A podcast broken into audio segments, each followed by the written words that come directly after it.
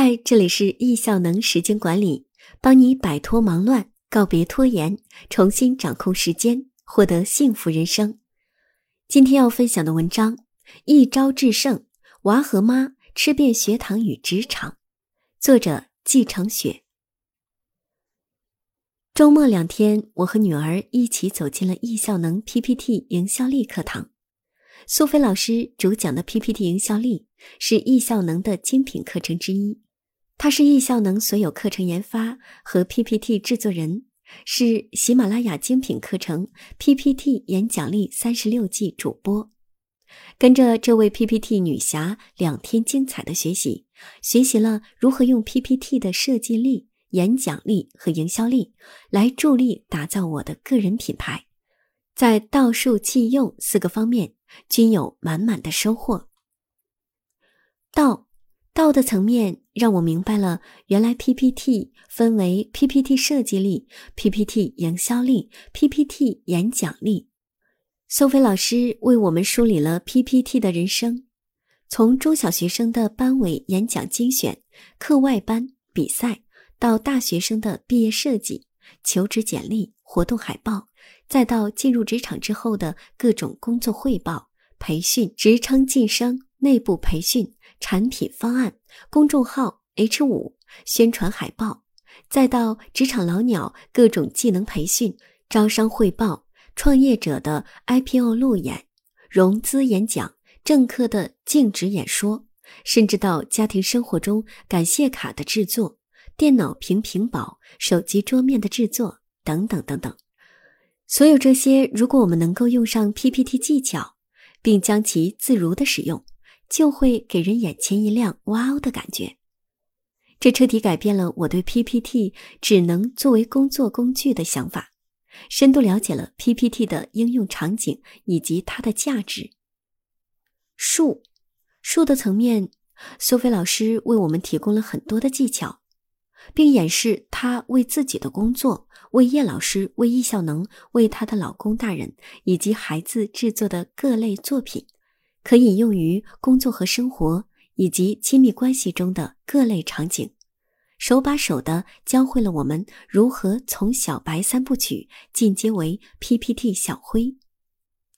苏菲老师给我们进行生动的演示，逐一的教会我们使用文档的建立。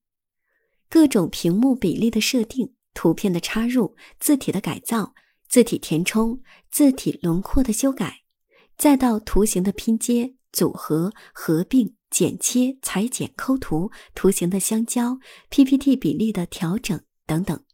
也让我们了解了如何去避免 PPT 制作的坑。风趣的讲课过程不仅仅有演示，更有实际操作的训练。将课堂知识内化为我们自己的技能。气，气的层面，苏菲老师为我们安装了很多的工具。字体、宋体和 Arial 已经 out 了，强烈推荐锐字真言体、战酷快乐体、字魂五十五号龙吟手写体、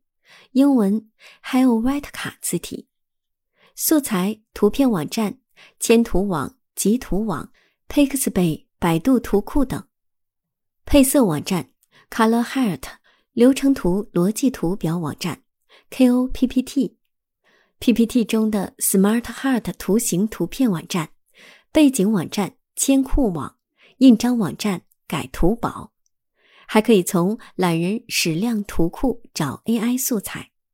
然后使用 AI 软件进行素材的加工、动画制作等等。给了我们很多新的技术方法，PPT 营销力大礼包是更有按照场景和素材划分的干货。之前没有想到，百度图片居然还有相似度搜索这样的功能，所以学到一招就赚回了学费的感觉。把工具用到极致就是神器。用用的层面，在课堂中我们进行了大量的实操演练。学习了字效、文本转换、文字发光、文字轮廓、文字填充等，还有图片的各种变化、图形合并后的剪除、抠图、虚化等，让我们真正的把学到的内容转化成了自己的技能。通过第一天晚上的作业练习，更是让我加深了对这个技能的熟练操作。PPT 制作的过程包括提取重要信息、捋清逻辑关系、选择合适的图表。只有当这些技能为我所用的时候，才能够更好的让 PPT 为我服务。尽管之前的工作中经常会做 PPT，但很多时候都是傻瓜式的操作，没有想到会有专门的配色网站，还有可以出流程图的 Smart 图形的网站。无论是现场 PPT 的实操演练，还是 PPT 的演讲比赛，都让我们实实在在拿到了真本领回家。第一份作业，第一天课程结束后，苏菲老师布置了第一份脑洞作业。我做的 PPT 就用了孩子在 PPT 课堂上的一张照片，我前后抠图五次才成功。但是在这个过程里面，我感受到了自己对静心的一个训练。抠图的方式有三种，最难的是曲线抠图，只要中断必须要重新开始。但是我在抠的过程中，能够不断的去感受自己对孩子的那种爱流动的感觉。抠完之后，写上对孩子的认可和寄语。PPT 学习从娃娃抓起，感觉好就能做得好，表达了我对琪琪昨天一天认真学习的看见和鼓励，以及欣喜与激动。我想，一份 PPT 只有融入了制作者的思想和感情，它才有了灵魂。这也就是为什么我们不能只是简单的把自己的想法讲述给助理或者加工人员。有些时候，他并没有办法很好的体会和完全的领悟到我们所要传递的思想。所以，学会 PPT 的制作，不仅仅是让我们自己掌握技能。更是让我们在未来指导或者传递思想时，有了一个更有力的武器，做到人批合一、一批三吃，才能让 PPT 真正成为我们一招制胜的神器。和女儿做同学，八岁的女儿跟着我在课堂里待了整整两天，真的是放下期待，收获的都是惊喜。本来以为她是来打酱油的，没想到他收获了满满的自信和丰硕的 PPT 技能。他兴奋地跟我说：“妈妈，去课堂之前，我从来没有做过 PPT。他以前是用 Keynote，现在我居然自己可以做一整套 PPT 了，太棒了！敢于尝试，孩子总能给我惊喜。今天的 PPT 本来是成人课。”因为我和爸爸这周末各自有课，没人带娃，于是也付费给他报了名，跟我一起来上 PPT。没想到他学的有模有样，课堂练习几乎全部跟着做了下来，晚上也很认真的做老师布置的作业，对一天所学进行再次演练，感觉棒棒的。真的是永远不要对自己没有尝试的东西说不。没有想到，八岁的范子秋进入课堂听得如此认真。当我感慨说：“妈妈没有想到你居然真的能够坐住学习一整天。”他说：“妈妈，你不要小看我呀，我平时就很安静，很能够坐得住呀。”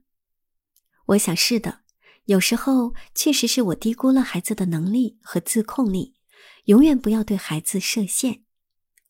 范子秋也有完成他的第一份 PPT 作业，用了一个半小时，自己构思主题加找素材，自己做的 PPT 特别认真，还强烈要求一定要上台讲。